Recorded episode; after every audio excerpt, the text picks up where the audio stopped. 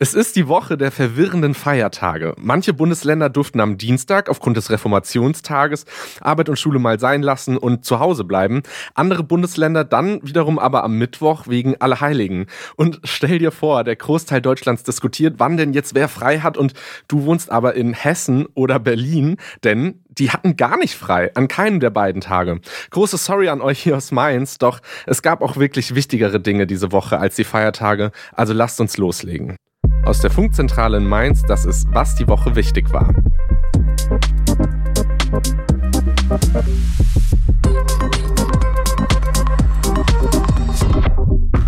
Hi, ich bin David Schöne. Und ich bin Berit Ström. Diese Woche schauen wir unter anderem mal wieder in die Ukraine und lassen uns von Vassili Golot erklären, wie dort die Lage gerade ist. Und außerdem geben wir euch natürlich auch wieder ein Nahost-Update über die neuesten Entwicklungen dort und sprechen nochmal darüber, wie sehr die Diskriminierung hier in Deutschland seitdem zugenommen hat, aber diesmal über antimuslimischen Rassismus. Und dann gab es diese Woche noch ein super wichtiges Urteil beim Bundesverfassungsgericht und zwar darüber, was es eigentlich genau bedeutet, freigesprochen zu werden. Und das lassen wir uns auch nochmal einordnen. Und damit starten wir in die Folge rein und gucken, was am meisten gegoogelt wurde. 100.000 Google-Suchanfragen oder mehr hatten diese Woche Matthew Perry mit über einer Million. Denn Fans der Erfolgsserie Friends aus den 90ern mussten diese Woche eine traurige Nachricht verdauen. Der Schauspieler Matthew Perry ist gestorben. Er hat über zehn Jahre in Friends Chandler Bing gespielt und durch die Serie sind er und die anderen Darsteller in Weltstars geworden. Dementsprechend groß war auch die Anteilnahme an seinem Tod. Meine Timelines auf Insta oder TikTok waren auf jeden Fall voll damit und alle haben nochmal ihre liebsten Chandler oder generell ihre liebsten Friends-Momente geteilt. Matthew Perry war erst 54 Jahre alt. Er hat erst vor ein paar Jahren in seiner Autobiografie seine Alkohol- und Drogen Drogensucht öffentlich ausgesprochen. Über seine Todesursache ist aber noch nichts bekannt. Berit, hast du Friends geschaut? Ja, mehrmals. Das war sehr lange mein Comfort-Binging ähm, Go-to-Place, würde ich sagen. Also was man so nebenbei laufen lässt, immer mal wieder. Ich mochte den richtig gerne. Also Chandler war auch mein Lieblingscharakter. Ja, ich habe äh, Friends gar nicht geschaut, muss ich dazu sagen. Ich kann mir aber vorstellen, dass es natürlich irgendwie komisch ist, wenn man mit so einer Serie auch teilweise viele Leute mhm. sind damit groß geworden, weil es von 1994 bis 2004 ja. zehn Jahre lang ähm, und auch heute gucken ja noch super viele Leute Friends und dann ist plötzlich so einer der Hauptdarsteller gestorben. Das stelle ich mir irgendwie ein komisches Gefühl vor. Ja, ich weiß nicht. Also ich glaube, vor ein paar Jahren hätte es mich noch anders erwischt. Aber die Serie ist halt auch nicht so mega gut gealtert, muss man sagen. Da werden schon so ganz schön viele homophobe äh, Witze gemacht die ganze Zeit. Deswegen hatte ich mich zwischenzeitlich ein bisschen davon distanziert.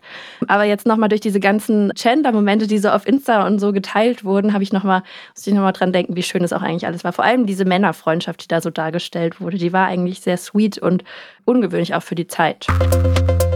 Außerdem ist noch jemand gestorben diese Woche, und zwar Elmar Wepper. Das ist ein deutscher Schauspieler, äh, der ist im Alter von 79 Jahren gestorben. Ich kannte den zwar, aber ich wusste ehrlich gesagt nicht, wie berühmt der in Deutschland war, weil der hatte nämlich auch eine Million Suchanfragen. Ähm, der hat aber vor allem in den 80ern in vielen deutschen Serien mitgespielt, für die wir, glaube ich, definitiv zu jung sind. Ich habe auch äh, mich dann nochmal vorbereitet und mir diese ganzen Serien und Filme angeschaut und ich muss sagen, ich kenne tatsächlich leider gar keinen davon. Äh, ich kenne seinen, seinen Bruder, der Ein ist auch Bruder. Schauspieler, Fritz ja. Wepper, aber ähm, er wurde über eine Million Mal gegoogelt, was ja dann schon dafür spricht, dass er das deutsche Fernsehen definitiv geprägt hat. Über 100.000 Mal wurde auch noch Halloween und Reformationstag gegoogelt. Wie immer, weil sich die Leute offenbar weder die Feiertage noch ihre Bedeutung merken können. Und über dieses ganze Wirrwarr mit den Feiertagen habe ich ja am Anfang kurz gesprochen. Und wie letztes Jahr gab es nämlich auch eine Sache, die an Halloween wieder viral ging. Ja, und zwar wurde natürlich auch über 100.000 Mal das Kostüm von Heidi Klum gegoogelt. Die macht ja jedes Jahr eine fette Halloween-Party in New York und ist auch bekannt für ihre krass aufwendigen Kostüme, unter denen sie meistens auch nicht mehr zu erkennen ist.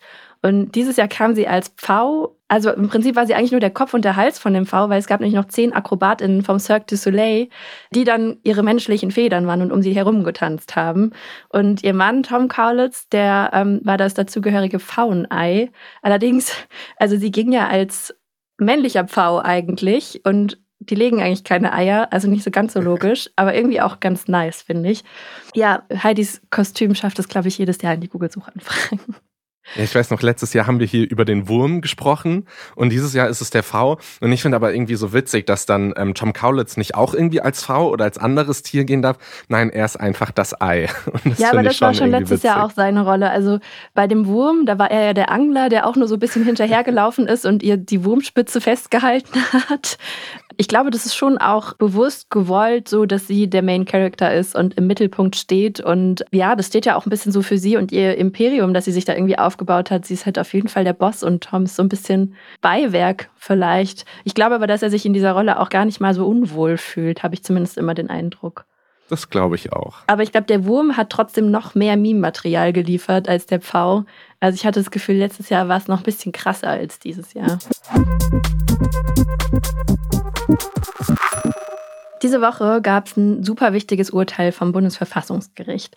Das klingt jetzt vielleicht erstmal ein bisschen juristisch und trocken. Ich finde es aber trotzdem eigentlich voll spannend und es geht quasi um die Rechtsfrage überhaupt. Es wurde nämlich entschieden, wer für eine Straftat schon einmal freigesprochen wurde, der darf für dieselbe Straftat nicht nochmal angeklagt werden. Also Kurz gesagt, ein Freispruch bleibt ein Freispruch, weil, also im Grundgesetz heißt es nämlich eigentlich, niemand darf wegen derselben Tat aufgrund der allgemeinen Strafgesetze mehrmals bestraft werden. Also es darf einfach keine Doppelbestrafung für die gleiche Tat geben.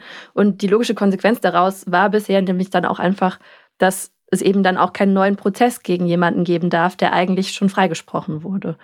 Und Hintergrund ist die sogenannte Rechtssicherheit, also dass man einfach, wenn man freigesprochen wurde, nicht sein Leben lang Angst haben muss, dass einem noch ein weiterer Prozess droht.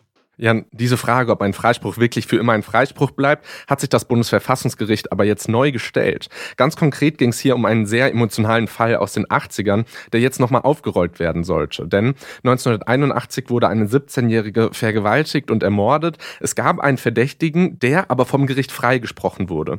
Damals konnten bestimmte DNA-Spuren noch nicht so genau bestimmt werden. Neue Analysen haben aber bestätigt, das ist die DNA von dem damaligen Angeklagten. Mit diesen neuen Erkenntnissen hat der Vater der 17-Jährigen, die ermordet wurde, sich jahrelang dafür eingesetzt, dass dieses Verbot der Doppelbestrafung gesetzlich geändert wird, sodass es zu einem neuen Prozess kommen kann und der Mörder seiner Tochter ins Gefängnis kommt. Ja, also tatsächlich hat dann die Große Koalition, also die Bundesregierung von Union und SPD, die vor der Ampel regiert hat, dann eine Gesetzesänderung verabschiedet, die sagt, dass dieses Doppelbestrafungsverbot in ganz besonders schlimmen Fällen wie zum Beispiel Mord oder auch Kriegsverbrechen nicht gilt und dadurch kam es dann auch zu einer neuen Anklage in dem Fall von vor 42 Jahren. Aber der mutmaßliche Täter hat dann einfach eine Verfassungsbeschwerde eingereicht. Also das bedeutet, dass das Bundesverfassungsgericht sich dann nochmal nicht mit dem Fall an sich beschäftigt, sondern mit der Frage, ob das jetzt überhaupt verfassungskonform oder verfassungswidrig ist, ob er nochmal neu angeklagt werden darf. Und das Bundesverfassungsgericht ist dann jetzt diese Woche zu dem Schluss gekommen, dass diese Gesetzesänderung wieder gekippt werden muss, weil sie nicht mit dem Grundgesetz vereinbar ist. Und das ist jetzt einfach auch ein richtig schwerer Schlag für die Familie von dem Opfer, weil dieser mutmaßliche Täter nie mehr für den Mord der Jugendlichen vor Gericht stehen muss. Und dadurch ist auch nochmal so ein bisschen so eine Debatte darüber entstanden, wie gerecht das jetzt eigentlich ist. Und die ZDF-Rechtsexpertin Sarah Tacke hat uns das nochmal eingeordnet. Durch dieses Urteil der Verfassungsrichterinnen und Richter ist klar, wenn ein Mörder oder ein Kriegsverbrecher einmal rechtskräftig freigesprochen ist, dann kann er nie wieder angeklagt werden.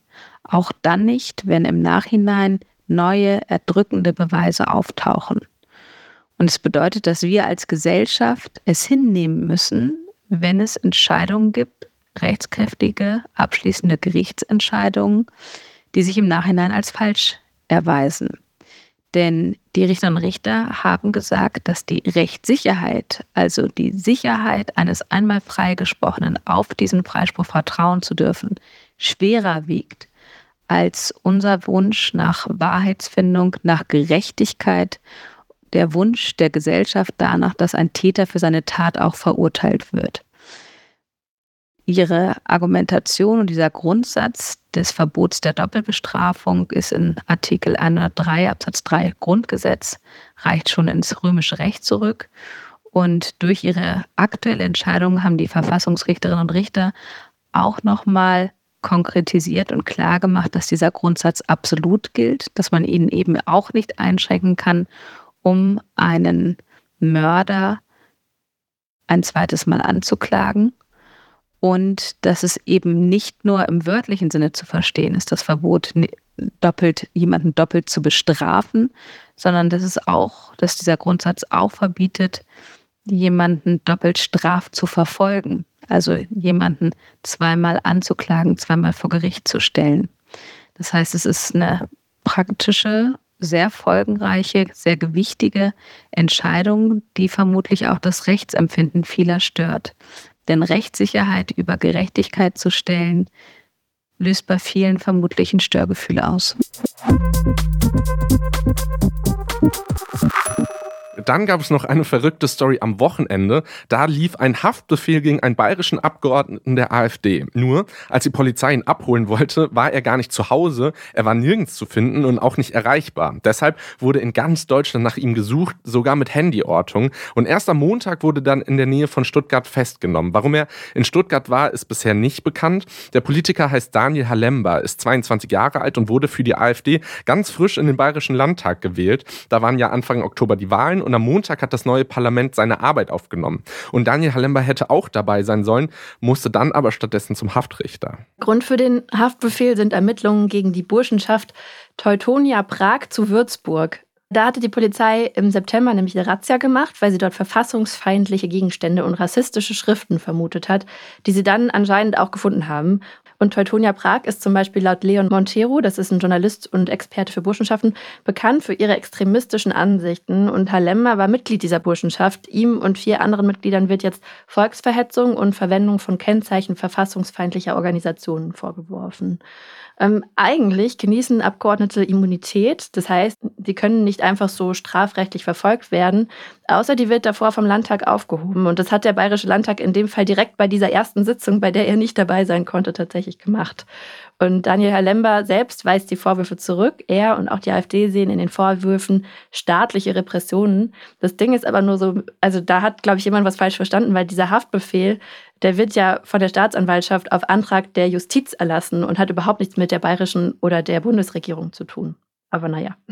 Und inzwischen ist Halemba auch wieder freigekommen. Also genauer gesagt, sein Haftbefehl wurde außer Vollzug gesetzt. Das heißt, er muss nicht in Haft, sondern muss sich an bestimmte Auflagen halten. Das heißt, er muss sich zum Beispiel einmal die Woche bei der Polizei an seinem Wohnsitz melden und er darf keinen Kontakt mehr zu seinen ehemaligen Mitbewohnern von der Burschenschaft haben. Im Landtag darf er aber weiter sitzen und das hat er die Woche auch gemacht. Und der Merkur hat geschrieben, dass zum Beispiel seine Parteikollegen und Parteikolleginnen besonders solidarisch mit ihm waren, ihn ähm, öffentlich umarmt haben, ihn nach vorne geholt haben. Er durfte in der dritten Reihe sitzen, obwohl er sich erstmal nach ganz hinten gesetzt hatte. Und da zeigt die Partei auf jeden Fall einen Zusammenhalt, zumindest im Bayerischen Landtag, wenn äh, es um seine Person geht. Wenn er sich aber nicht an die Auflagen hält, kann er aber sofort in Untersuchungshaft kommen. Und die Staatsanwaltschaft ermittelt weiter gegen ihn und entscheidet dann, ob die Beweise gegen Hallemba ausreichen, um ihn anzuklagen.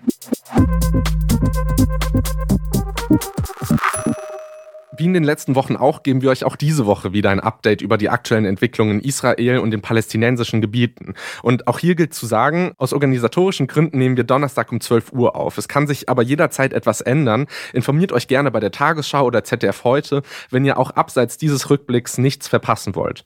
Wenn ihr mehr über den Nahostkonflikt und seine Hintergründe wissen wollt, empfehle ich euch auch noch die beiden Sonderfolgen, die wir hier im Podcast aufgenommen haben. Wir fangen mal ganz kurz an mit den Opferzahlen. Die steigen weiter. Es ist aber auch weiter unmöglich, die Zahlen zu verifizieren, weil sie einfach jeweils von den Konfliktparteien selbst stammen. Das heißt, alles, was wir hier an Zahlen hören, müssen wir immer mit Vorsicht genießen. Und deswegen sagen wir auch immer extra dazu, von wem die Zahlen stammen. Also die Zahlen für Gaza, die kommen vom Gesundheitsministerium, das aber der Hamas untersteht, und die Zahlen für Israel von den israelischen Behörden. Die UN hat diese Zahlen jetzt dann trotzdem mal zusammengestellt, weil es gibt halt einfach keine anderen, ähm, auf die wir gerade blicken können. Und da heißt es, dass vom 7. Oktober bis zum aktuellsten Stand, also bis zum 1. November, mehr als 8.800 Menschen in Gaza getötet und rund 22.200 verletzt worden sein sollen. Und in Israel soll es rund 1400 Tote geben und mehr als 5400 Verletzte. Einfach nur, um das alles jetzt mal so ein bisschen einschätzen zu können. Aber wie gesagt, mit dem Zusatz, dass man diese Zahlen mit Vorsicht genießen muss. Und dann äh, ging es ja letzte Woche und auch vorletzte Woche schon die ganze Zeit um die Bodenoffensive, die angekündigt wurde von Israel. Also der aktuelle Stand ist, dass israelische Truppen am letzten Wochenende in den nördlichen Gazastreifen eingedrungen sind und dabei auch ihre Angriffe am Boden ausgeweitet haben. Der Stabschef von der israelischen Armee und auch der israelische Verteidigungsminister sprechen aber nicht von der Bodenoffensive, sondern nur von einer neuen Phase des Krieges.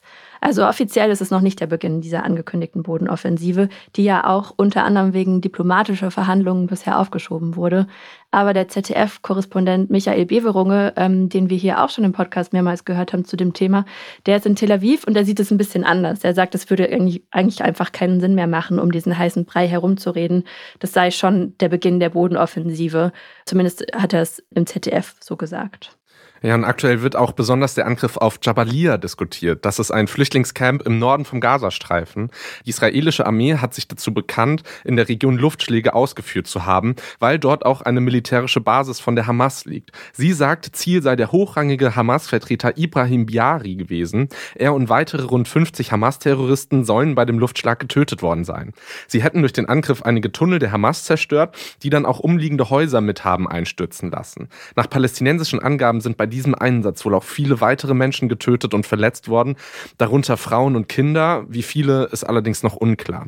Und bei CNN war ein Sprecher von der israelischen Armee im Interview und der wurde gefragt, ob sie nicht ja gewusst hätten, dass dort eben auch dieses Flüchtlingscamp ist und halt so, viel, so viele ähm, zivile Menschen dort halt waren. Und der hat geantwortet, ja, das sei halt eben das Dilemma des Krieges. Sie hätten seit Tagen alle ZivilistInnen dazu aufgerufen, in den Süden des Landes zu gehen. Und Israel wird jetzt für diesen Angriff besonders von arabischen arabischen Staaten wie Saudi-Arabien, Katar, Iran und den Vereinigten Arabischen Emiraten sehr stark verurteilt. Ja, es geht halt auch da wieder um diese Verhältnismäßigkeit, die zwar im Völkerrecht steht, aber wo natürlich auch niemand sagt, das und das ist erlaubt, um das und das Ziel zu ja. Äh, zu erreichen.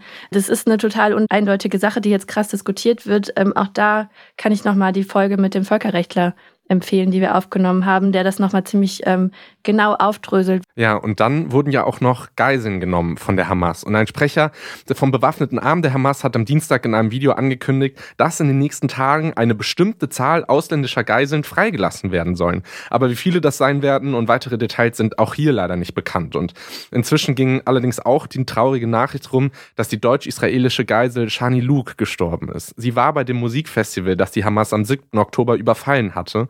Und danach war ihr lebloser Körper auf Videoaufnahmen von der Hamas zu sehen und ihr Verbleib unklar. Und jetzt hat das israelische Militär ihre Familie mitgeteilt, dass sie wohl schon beim Angriff selbst gestorben ist. Das israelische Außenministerium hat das auf X, also ehemals Twitter, auch nochmal geteilt.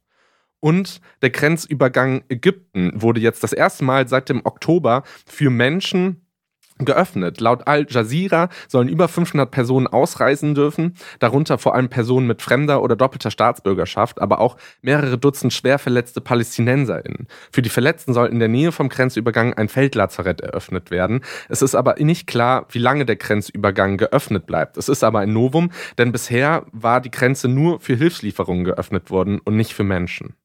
Ja, und dann müssen wir auch noch mal über die Auswirkungen von dem Ganzen im Ausland sprechen, und zwar über Dagestan. Das ist eine Teilrepublik in Russland im Nordkaukasus, von der ich persönlich bisher nicht gehört hatte. Also die liegt im Südwesten von Russland und grenzt an Georgien. Und der Nordkaukasus, der ist eher muslimisch geprägt. Und da kommt es äh, in letzter Zeit, aber vor allem auch seit dem 7. Oktober immer wieder verstärkt zu antisemitischen Vorfällen. Und am Sonntagabend gab es dann einen besonders heftigen, nämlich am Flughafen von Machatschkala, das ist eine Stadt im Nordkaukasus. Da ist eine Maschine aus Tel Aviv gelandet, in der angeblich auch israelische Geflüchtete gewesen sein sollen. Es hat sich ein Mob aus Leuten gebildet, die in den Flughafen eingedrungen sind und auf das Rollfeld gestürmt sind und dort dann PassagierInnen angegriffen haben.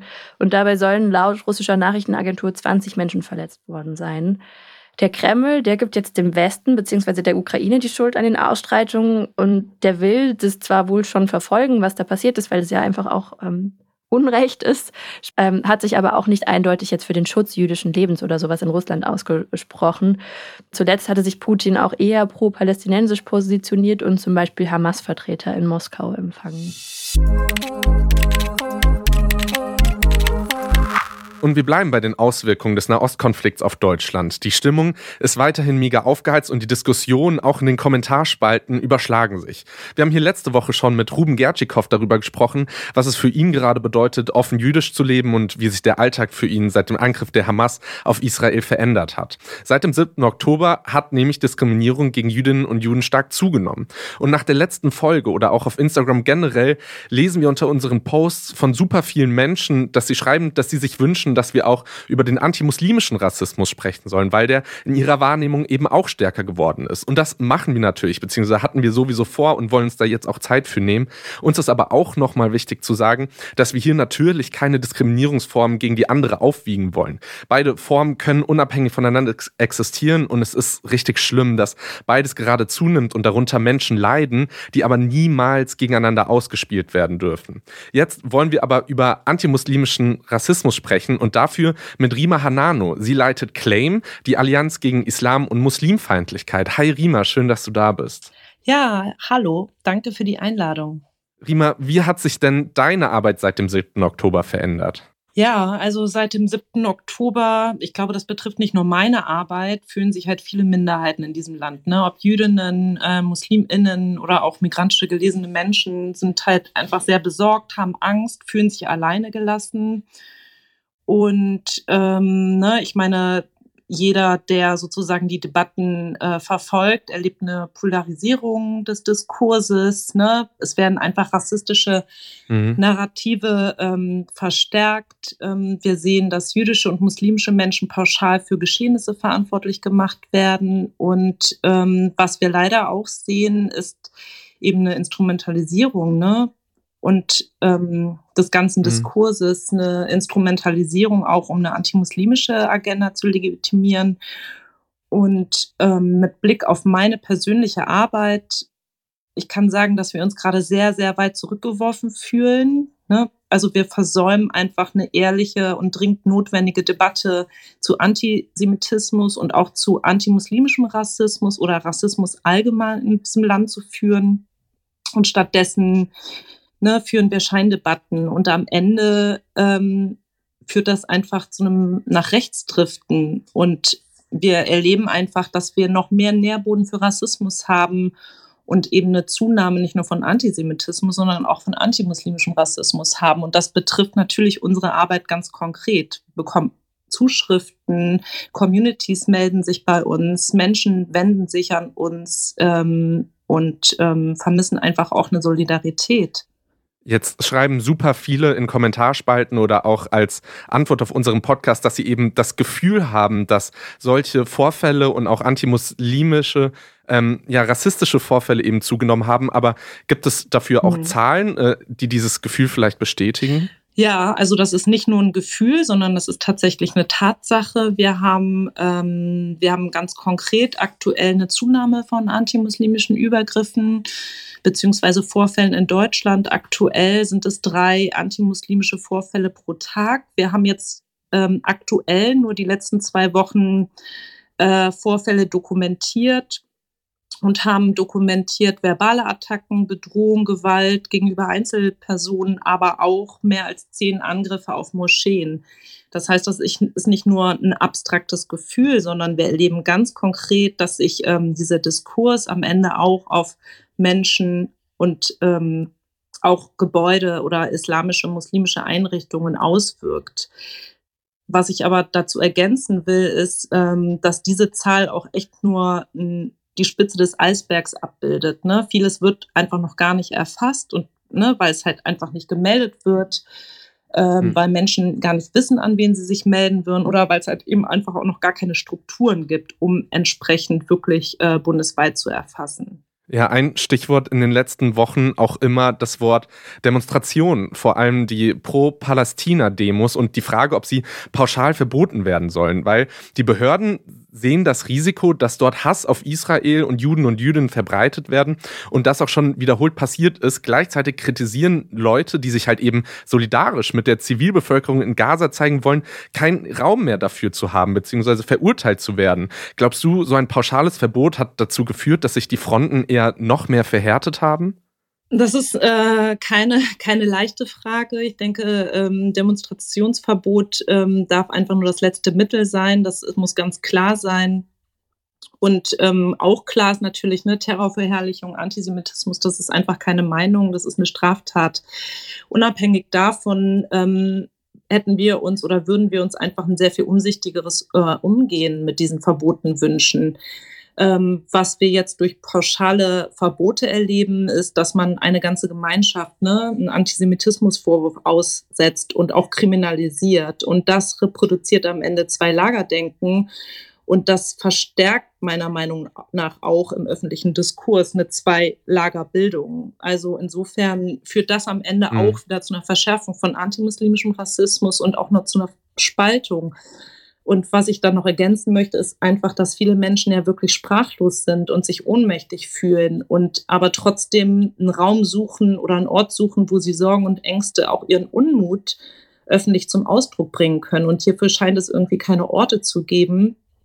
Und ähm, ja, es braucht eigentlich am Ende jetzt Orte, wo wir gemeinsame Werte vertreten können, weil die gibt es. Ja. Letzte Woche hat Friedrich Merz gesagt, Deutschland kann nicht noch mehr Flüchtlinge aufnehmen, wir haben genug antisemitische junge Männer im Land. Also er nutzt plötzlich das Thema Antisemitismus, um seine Asylpolitik zu rechtfertigen und spielt damit ja ganz klar Gruppen gegeneinander aus. Begegnen dir solche Argumentationen gerade öfter oder gibt es die schon länger? Ja, die gibt es in der Tat schon sehr, sehr lange. Was wir in jedem Fall sehen, ist ne, einerseits eine Instrumentalisierung um die eigene antimuslimische Agenda zu legitimieren. Und andererseits werden antimuslimische Ressentiments ganz gezielt dafür genutzt, Wähler für die eigene Politik zu mobilisieren. Antimuslimische Narrative sind ja anschlussfähig, nicht erst seit ein paar Tagen, sondern wir wissen, dass jeder zweite in Deutschland muslimfeindlichen Aussagen zustimmt. Das bedeutet, ähm, diese Haltung zeigt sich am Ende auch in Fragen von Migration. Ne? Mhm. Wenn beispielsweise 18 Prozent sagen, Muslimen soll die Zuwanderung nach Deutschland untersagt werden. Und rechte Parteien nutzen antimuslimische Stereotype schon immer und sehr gezielt, die sind sogar Teil des Parteiprogramms, um ganz gezielt Menschen aus der Mitte nach rechts zu mobilisieren. Und was wir jetzt sehen, ist einfach eine weitere Rechtsverschiebung des Diskurses. Das heißt, demokratische Parteien nutzen eben auch antimuslimische äh, Ressentiments und Narrative für die eigene Politik und Agenda. Das heißt, und am Ende führt das ja zu einem Zulauf rechter Parteien. Heute Morgen kam ganz frisch die Meldung rein, dass die Regierung von US-Präsident Joe Biden eine nationale Strategie für den Kampf gegen Islamfeindlichkeit in den USA angekündigt hat. Eine Strategie gegen Antisemitismus gibt es dort schon. Würdest du dir sowas auch für Deutschland wünschen? Beziehungsweise was wünschst du dir von der Politik gerade im Umgang mit der aktuellen Situation? Grundsätzlich wünsche ich mir von der Politik eine Anerkennung von antimuslimischem Rassismus. Das ähm, vermissen wir immer noch. Tatsächlich gab es Mitte dieses Jahres gab es ähm, ähm, den Abschlussbericht einer Expertinnenkommission, die ein umfangreiches, ähm, die eine umfangreiche Publikation herausgegeben hat. Da wurde nicht nur eine umfangreiche Bestandsaufnahme zu antimuslimischem Rassismus erhoben, sondern auch ganz konkrete Handlungsempfehlungen an die Bundesregierung wurden in diesem, dieser Publikation formuliert. Und ähm, was wir jetzt brauchen, ist tatsächlich einen politischen Willen, diese Handlungsempfehlungen auch umzusetzen. Und das bedeutet nicht, dass das sozusagen an einer Stelle von einem Ministerium beispielsweise umgesetzt wird, sondern ähm, Rassismus wie auch antimuslimischer Rassismus sind ja ein gesamtgesellschaftliches Phänomen. Das heißt, wir brauchen hier eine Zusammenarbeit von allen Behörden, von allen Ministerien auf Bundes- und Länderebene. Ne? Das betrifft Gesundheit, das betrifft Arbeit, das betrifft Wohnen, das betrifft eben alle Bereiche positiv will ich hervorheben. Ne? Wir haben eine Antirassismusbeauftragte. Das ist auch ein sehr wichtiger Schritt. Aber jetzt brauchen wir halt sozusagen durch alle Parteien einfach einen politischen Willen. Wir haben wirklich umfängliche Handlungsempfehlungen. Wir haben eine breite zivilgesellschaftliche Expertise. Was wirklich jetzt fehlt, ist eine Umsetzung. Rima Hanano, vielen Dank. Gerne. Danke, danke euch für das Gespräch oder dir. Wir gucken jetzt in die Ukraine. Es ist jetzt inzwischen schon 20 Monate her, dass Russland den Krieg gegen die Ukraine ausgeweitet hat. Und am Anfang haben wir im Podcast da auch wirklich fast wöchentlich hingeschaut. Irgendwann hat die Aufmerksamkeit für das Thema aber dann abgenommen, einfach auch, weil andere Konflikte hochgekocht sind oder plötzlich sehr wichtig geworden sind. Und seit drei Wochen beherrscht jetzt der Nahostkonflikt die Nachrichten fast komplett. Wenn es dann um die Ukraine ging, war es sogar immer mal wieder vom vergessenen Ukraine-Krieg die Rede. Und in Vergessenheit geraten sollte sowas natürlich nicht. Und das passiert aber ja auch deshalb einfach, weil die Kapazitäten für schlimme Nachrichten und Kriegsbilder auch irgendwo begrenzt sind. Aber es ist trotzdem mega wichtig, da weiter hinzuschauen. Und deswegen machen wir das jetzt zusammen mit Vassili Golot. Der berichtet schon seit 2022 aus der Ukraine und ähm, jetzt leitet er auch das ganz neu eröffnete Auslandsstudio in Kiew. Hi. Hi aus Kiew. Schön, dass ihr euch für die Ukraine interessiert. ja, äh, zuallererst stimmt das. Wird die Ukraine in der Berichterstattung gerade vergessen? Die mediale Aufmerksamkeit ist ganz klar zurückgegangen. Wir berichten sehr viel seltener in der Tagesschau. Wer regelmäßig abends einschaltet, wird das schon bemerkt haben. Das heißt aber natürlich nicht, dass wir hier nicht weiter arbeiten, nicht jeden Tag unterwegs sind. Wir nutzen ähm, diese Möglichkeit, sozusagen nicht täglich in den News prä präsent zu sein, um mehr im Land unterwegs zu sein. Wir waren jetzt im Osten, ähm, beispielsweise in dem Dorf Razar, wo eine russische Rakete mehr als 50 Leute getötet hat bei einer Beerdigung. Die waren alle trauern und ähm, dann kam dieser äh, brutale Raketeneinschlag. Und für solche Reisen ist in einem äh, krassen Nachrichtenalltag ähm, oft nicht die Zeit. Deshalb nutzen wir das. Aber ähm, es ist natürlich auch deutlich bemerkbar und nicht nur für uns bemerkbar, sondern auch politisch natürlich bemerkbar, dass der Fokus jetzt ein anderer ist. Aber warum ist es wichtig, jetzt trotzdem auch weiterhin zu schauen? Weil der Krieg jeden Tag weitergeht. Es gibt jeden Tag Angriffe, es sterben jeden Tag sehr, sehr viele Menschen.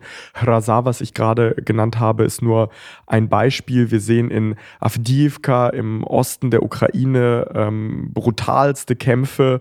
Ähm, wir sehen immer wieder die Stadt Cherson, die im vergangenen Jahr befreit wurde, die ähm, unter Beschuss ist. Äh, dort äh, sterben Menschen. Ähm, wir sehen politische Bewegungen. Ähm, ich weiß nicht, ob ihr den Times-Artikel gelesen habt über Zelensky.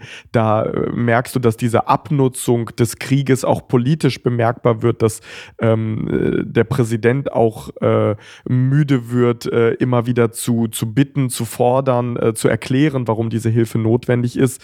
Ähm, wir sehen auch, dass äh, General Saluzhny sich medial zu Wort gemeldet hat. Das ist jemand, der normalerweise sich auf den militärischen Verlauf konzentriert und nicht äh, auf Interviews. Aber das alles zeigt, dass das gerade eine sehr, sehr entscheidende Phase auch dieses Krieges ist und dass es wichtig ist, dass ähm, die Aufmerksamkeit nicht weggeht und dass auch die Unterstützung aus ukrainischer Sicht nicht weggeht. Ich weiß nicht, ob das geht, aber kann man vielleicht noch mal kurz zusammenfassen, was so der aktuelle Stand ist gerade? Die zentrale Entwicklung ist, dass fast zeitgleich mit dem Terrorangriff der Hamas auf Israel Russland eine Offensive im Osten der Ukraine gestartet hat. Und das Ziel ist die Stadt Avdiivka, die liegt, äh, liegt mhm. direkt neben Donetsk, die Stadt, die schon seit 2014 besetzt ist. Avdiivka ist also schon lange Frontstadt und Russland wirft unglaublich viele Soldaten dort in den Kampf, jede Menge Militärtechnik. Nach aktuellen Schätzungen sterben jeden Tag Hunderte Soldaten, sehr viel Technik wird zerstört, aber Russland will unbedingt zumindest einen kleinen, greifbaren Erfolg präsentieren, weil diese Ziele, die Russland ursprünglich mal ausgegeben hat für den Krieg, die werden seit mehr als 600 Tagen nicht erreicht. Gleichzeitig sterben äh, sehr, sehr viele Menschen.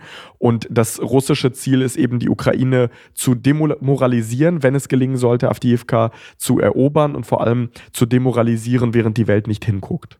Ja, jetzt ist auch der, der Kriegsbeginn tatsächlich der 24. Februar 2022, jetzt schon knapp 20 Monate her.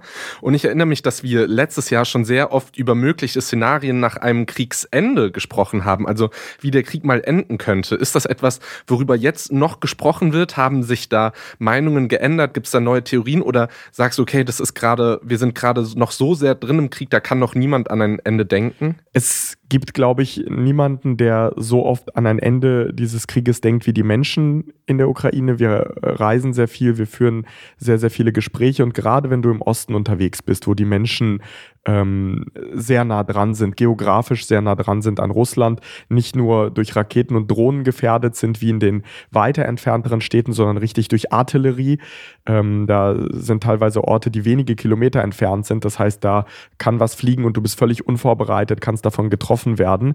Wenn du mit diesen Menschen sprichst, dann siehst du die Erschöpfung, dann siehst du die Müdigkeit, aber dann siehst du auch Menschen, die sagen, was, was kann es denn für ein anderes Ende geben, als dass äh, dieser Nachbar aufhört, uns anzugreifen, als dass dieser Nachbar aufhört, uns die Freiheit zu nehmen und uns äh, unser Leben führen lässt. Also es wird sehr, sehr viel über ein Ende dieses Krieges nachgedacht, aber ähm, es gibt äh, aus ukrainischer Sicht nicht so viele Alternativen. Es ist ein Fünftel des Staatsgebiets, äh, das gerade besetzt ist. Ähm, auf diesem Gebiet leben Menschen, äh, Ukrainerinnen und Ukrainer, die noch dort geblieben sind, die es äh, sehr, sehr schwer haben, die nicht ihre Kultur, ihre Freiheit so ausleben können, wie sie es vorher getan haben.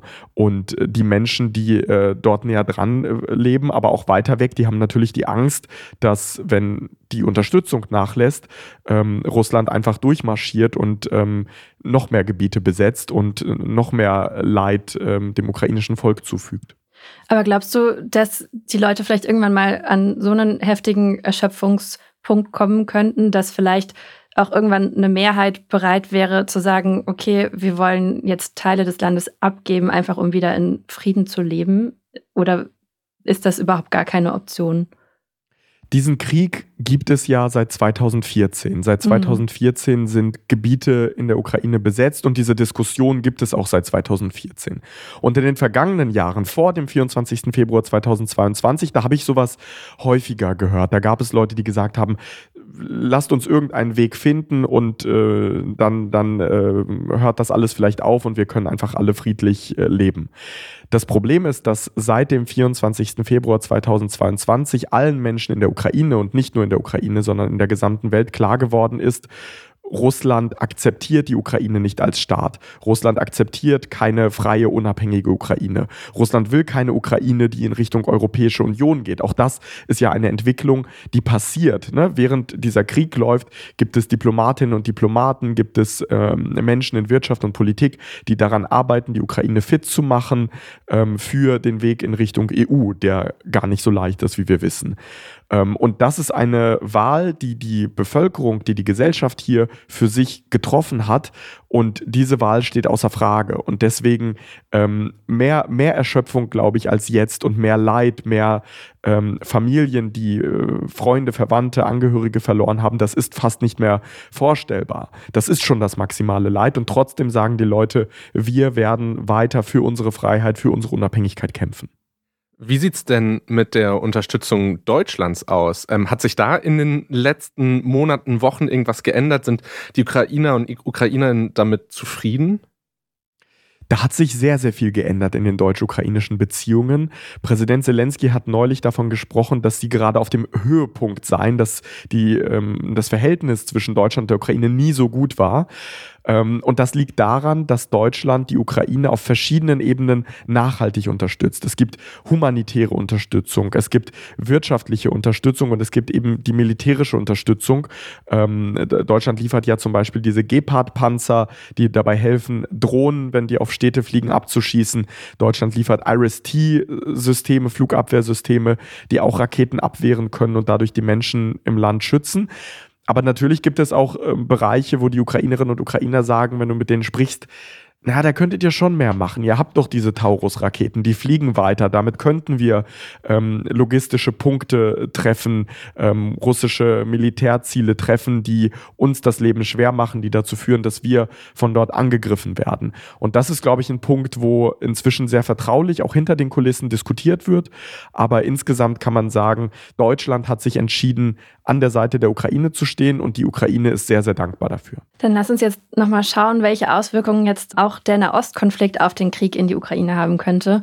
Auch da geht es um Unterstützung. Also neben der medialen Aufmerksamkeit geht es natürlich auch um politische und finanzielle Hilfe für die Ukraine. Und da ist vor allem die USA eine besondere, äh, spielt eine besondere Rolle. Die sind ja bisher Hauptunterstützer, was Waffen und Geld angeht, aber jetzt dann eben auch für Israel. Und ähm, viele machen sich jetzt Sorgen, dass das dann dadurch weniger werden könnte. Ist diese Sorge berechtigt? Es gibt ganz grundsätzlich die Sorge, dass die Unterstützung nachlassen kann. Wenn ich hier mit den Menschen spreche, dann sagen sie, naja, das, was Israel äh, sich wünscht an Unterstützung und das, was wir brauchen, das sind schon sehr unterschiedliche mhm. Dinge. Aber natürlich hat beides mit äh, einem Fokus zu tun, hat beides mit Investitionen zu tun, hat beides auch mit Geld zu tun. Ähm, du hörst hier aber zum Beispiel nicht, ähm, was soll das, äh, lasst Israel mal äh, selbst machen und gebt uns alles. Ähm, also es gibt eine sehr, sehr große Solidarität mit Israel und gleichzeitig die Hoffnung, weiter klar zu machen, wie wichtig das ist, die Ukraine zu unterstützen. Denn es geht ja nicht nur um die Ukraine, sondern es äh, betrifft ja auch alle anderen Staaten. Wenn man zu Ende denkt, was es bedeutet, wenn die Ukraine keine Unterstützung mehr bekommt und Russland weiter durchmarschiert, dann ähm, sind die Grenzen verschoben und die Bedrohung für andere europäische Staaten wie Polen, wie die baltischen Staaten größer. Dann ist die Bedrohung auch für Deutschland größer. Dann ist die Verantwortung, in die die USA gezogen werden, auch noch mal größer. Und vor allem, was ist das für ein Signal, wenn man mit Krieg und Gewalt durchkommt und die Ziele erreicht, dann könnte China auch sagen, yo, dann äh, machen wir jetzt mal das gleiche mit Taiwan.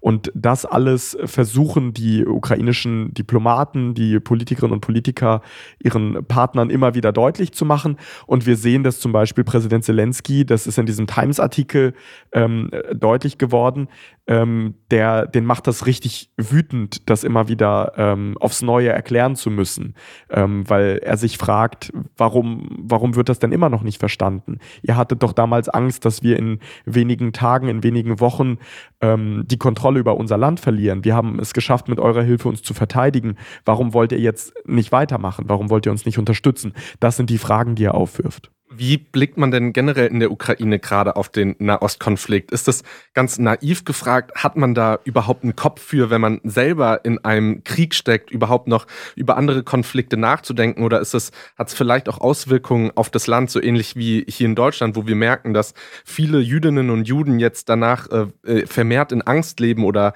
Angst haben, ihre, ihre Religion offen zu zeigen? Sieht man so Sachen auch in der Ukraine? Es ist eine ganz andere Atmosphäre in der Ukraine. Viele Ukrainerinnen und Ukrainer verfolgen sehr, sehr aufmerksam, äh, verfolgen sehr, sehr aufmerksam, was in Israel passiert. Sie haben äh, Familien dort, Freunde dort. Es gibt sehr, sehr viele ukrainische Jüdinnen und Juden, die in Israel leben. Ich habe zum Beispiel auch mit Menschen gesprochen, das müsst ihr euch vorstellen, die haben in Kharkiv gelebt, in der Ostukraine sind von dort, von den Raketenangriffen geflüchtet nach Israel in die Nähe von Tel Aviv und müssen sich jetzt dort regelmäßig in den Schutzkeller begeben und müssen dort Angst haben. Und ähm, diese Verflechtungen sind, sind sehr, sehr groß. Und deswegen ist das die politische Unterstützung da, ist aber auch die gesellschaftliche Unterstützung da. Ich habe mit einer Frau gesprochen, ähm, ihre Mutter hat den Holocaust überlebt, ihre Enkelin geht hier in Kiew auf eine jüdische Schule und ihr Sohn ist in Israel. Das heißt, sie hat die ganze Zeit äh, Telegram-Kanäle offen, ähm, was passiert äh, äh, in Israel, was passiert in der Ukraine. Ähm, und für die Menschen ist dadurch ein zweiter Krieg in ihr Leben dazugekommen. Also man sieht einfach jetzt schon, dass die beiden Kriege sich zum Teil überschneiden und sich in der Zukunft vielleicht auch sogar noch mehr überlagern könnten. Das haben wir jetzt nur ganz oberflächlich besprochen, aber jetzt auch gerade zum Beispiel die Rolle der USA oder auch Putins Verbindung zum Iran oder so. Das sind ja Themen, auf die man vielleicht auch in kommenden Folgen sowieso nochmal gesondert gucken muss. Aber vor diesem ganzen Hintergrund, wie guckst du jetzt gerade in die Zukunft? Ich gucke mit einer gewissen Sorge in die Zukunft, weil wir an einem sehr, sehr zentralen Punkt sind. Die Frage ist, werden es demokratische Staaten schaffen, für das Recht anderer demokratischer Staaten einzustehen? Ähm, wird es uns gelingen, als Weltgemeinschaft Recht durchzusetzen? Ähm, oder knicken wir ein, weil wir alle nur mit uns selber äh, im Kleinen beschäftigt sind, weil Deutschland nur an Deutschland denkt und äh, Frankreich nur an Frankreich zum Beispiel.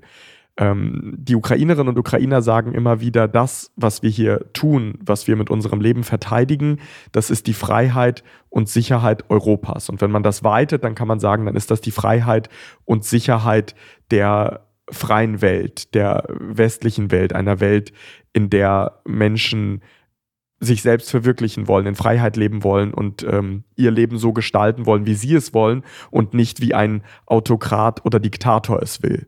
Und darum geht es gerade. Darüber denke ich sehr, sehr viel nach ähm, und habe wahnsinnigen Respekt davor, wie die Menschen hier im Land seit mehr als 600 Tagen ähm, mit diesem Angriffskrieg leben, trotzdem immer wieder nach vorne schauen, immer wieder nach einer Zerstörung, äh, das Zerstörte wieder aufbauen, über ihre Zukunft in einem freien Europa nachdenken. Und ich glaube, da könnten sich andere Menschen in anderen Ländern, wo glücklicherweise keine Raketen und Drohnen fliegen, sich ein Beispiel dran nehmen. Vassili Golot aus dem ARD-Studio in Kiew. Danke dir für deine Einschätzung. Danke euch für das Gespräch kommen wir zu den Kurz-Kurz-News und wir beginnen mit, ja, gewissen Good News, würde ich sagen, zumindest für Leute, die, die sehr viel Zug und äh, insbesondere ICE fahren, denn dort soll es bald besseren Empfang geben. Es soll bald besseren Empfang in ICEs geben, denn dafür wird die Deutsche Bahn die Fensterscheiben von älteren ICEs und ICs lasern, weil auf den Zugfenstern ist so eine dünne Metallschicht, die die Züge vor der Hitze schützen soll, aber die haben halt auch den Nachteil, dass die den Handyempfang blockieren. Und da werden jetzt quasi so Löcher reingelasert, gelasert, damit der Empfang besser durchkommt, beziehungsweise man besser Empfang hat. Das heißt aber nicht, dass Sie dann tatsächlich von überall in der Bahn telefonieren können, denn wenn der Zug eben durch Funklöcher fährt, gibt es auch mit gelaserten Fensterscheiben keinen Empfang. Und auch das WLAN der Bahn wird noch nicht besser oder wird dadurch nicht besser. Das heißt, da müssen wir noch ein bisschen warten, aber durch die gelaserten Löcher in der Fensterscheibe gibt es dann zumindest besseren Empfang, aber nicht im Ruhebereich telefonieren, bitte. Danke. Also ich fände WLAN ja wichtiger als Telefonempfang eigentlich, aber egal. Dann haben wir noch einen Rekord, und zwar von Taylor Swift. Die hat nämlich mal wieder ihren eigenen Rekord gebrochen, beziehungsweise gleich zwei in einer Woche, weil seit Freitag ist sie einfach die meistgestreamte Künstlerin überhaupt, seitdem es Spotify gibt. Außerdem ist ihr neu aufgelegtes Album 1989 Taylors Version zum meistgestreamten Album innerhalb eines Tages geworden. Also kein anderes Album wurde an einem Tag so oft gestreamt wie ihrs. Und das hat Spotify bekannt gegeben und damit übertrifft sie sich selbst, weil letztes Jahr war auch ihr Album Midnights schon das meistgestreamte Album des Jahres. Und noch eine kleine News, die vielleicht ein bisschen Hoffnung macht. Die Inflation in Deutschland sinkt überraschend stark. Im November war sie auf dem niedrigsten Stand seit Beginn des Ukraine-Kriegs, nämlich bei 3,8 Prozent. Das Statistische Bundesamt erklärt, dass das daran liegt, dass die Energiepreise gesunken sind. Aber leider fühlen wir das noch nicht so schnell beim Einkaufen, weil da steigen die Preise weiterhin an, wenn auch nicht mehr so doll wie Anfang des Jahres, aber trotzdem steigen sie. Das war's mit den Themen für diese Woche. Schreibt uns gerne, wie ihr die Folge findet. Danke an alle, die zugehört haben. Mein Name ist David. Ich bin Berit. Wir sind Funk. Funk ist ein Angebot von ARD und ZDF. Und wir haben als Infotier diese Woche schwarze Katzen. Ich weiß aber gar nicht, ob sich schwarze Katzen anders anhören als Natürlich. nicht schwarze Katzen. Die hören sich besonders so? gruselig an, weil Halloween ist. Stimmt. Dann machen wir jetzt nachträglich hier den Infosound mit den schwarzen Katzen. Tschüss. Tschüss. Die Funk-Podcast-Empfehlung. Schuh, wie haram ist eigentlich OnlyFans? Darf man seine Kinder schlagen? Warum daten wir Lena, aber heiraten die Lara? Und wieso wir niemals so werden wollen wie unsere Eltern? Wir sind, was würde Baba sagen, der most relatable Podcast in ganz Deutschland. Der Podcast, bei dem wir die Themen besprechen, über die sich sonst keiner traut zu reden. Das Ganze aber lustig, mit Humor, trotzdem ein bisschen deep. Und mit uns beiden, mein Name ist Marcel Nadine Orakia. Mein Name ist Kauta. Lehnt euch zurück, hört uns zu lacht euch kaputt mit uns und viel Spaß. Bo, bo, bo, bo. Ahlen.